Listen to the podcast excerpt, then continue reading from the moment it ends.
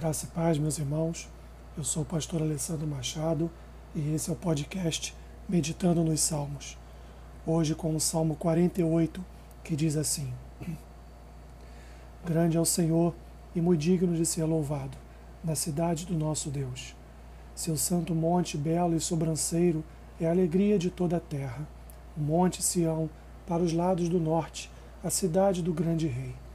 Nos palácios dela, Deus se faz conhecer como alto refúgio. Por isso, eis que os reis se coligaram e juntos sumiram-se. Bastou-lhes vê-lo e se espantaram, tornaram-se de assombro e fugiram apressados. O terror ali os venceu e sentiram dores como de parturiente. Com vento oriental destruíste as naus de Tarsis. Como temos ouvido dizer, assim o vimos, na cidade do Senhor dos Exércitos, na cidade do nosso Deus Deus a estabelece para sempre.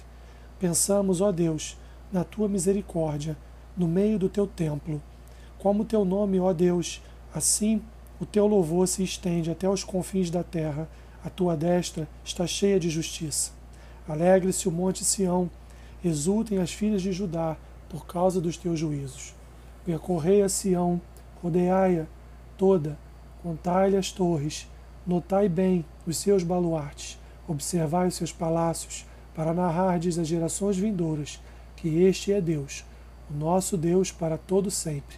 Ele será nosso guia até a morte. Mais um salmo dos filhos de Corá, que guarda semelhanças com os salmos 46, 76, 84, 87 e 122. Um hino de louvor à presença de Deus no seu templo exaltando sua proteção e cuidado em Sião, um cântico de peregrinação ao Templo de Jerusalém. Jerusalém foi cercada, mas os inimigos foram embora, frustrados porque não lograram êxito na tentativa de invasão. Apesar de seu aparato militar, Deus estava a defender sua cidade santa e seu povo. Era lá em Jerusalém que Deus era adorado.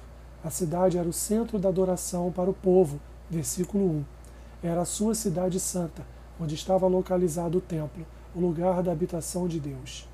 O templo estava geograficamente localizado no Monte Sião. Para ali, o povo peregrinava para os festejos, Páscoa, Pentecoste e festa dos tabernáculos e sacrifícios a Deus. Jesus, em Mateus capítulo 5, versículo 35, usa o versículo 2 deste salmo para designar Jerusalém como a cidade do grande rei. Deus é o Rei do universo. Um dia todas as nações reconhecerão que da sua presença flui a alegria de toda a terra.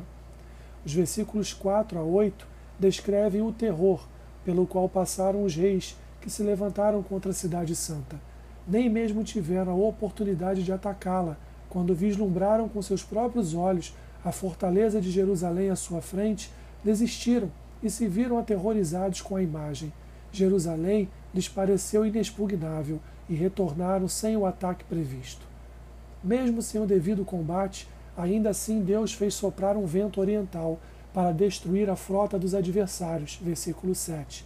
As naus de Tarsis tinham a capacidade de percorrer grandes distâncias para o combate, mas neste contexto se viram incapazes contra o poder de Deus. O Senhor dos Exércitos, que apavora seus inimigos, é o mesmo que traz alegria para o seu povo através de seu cuidado e defesa.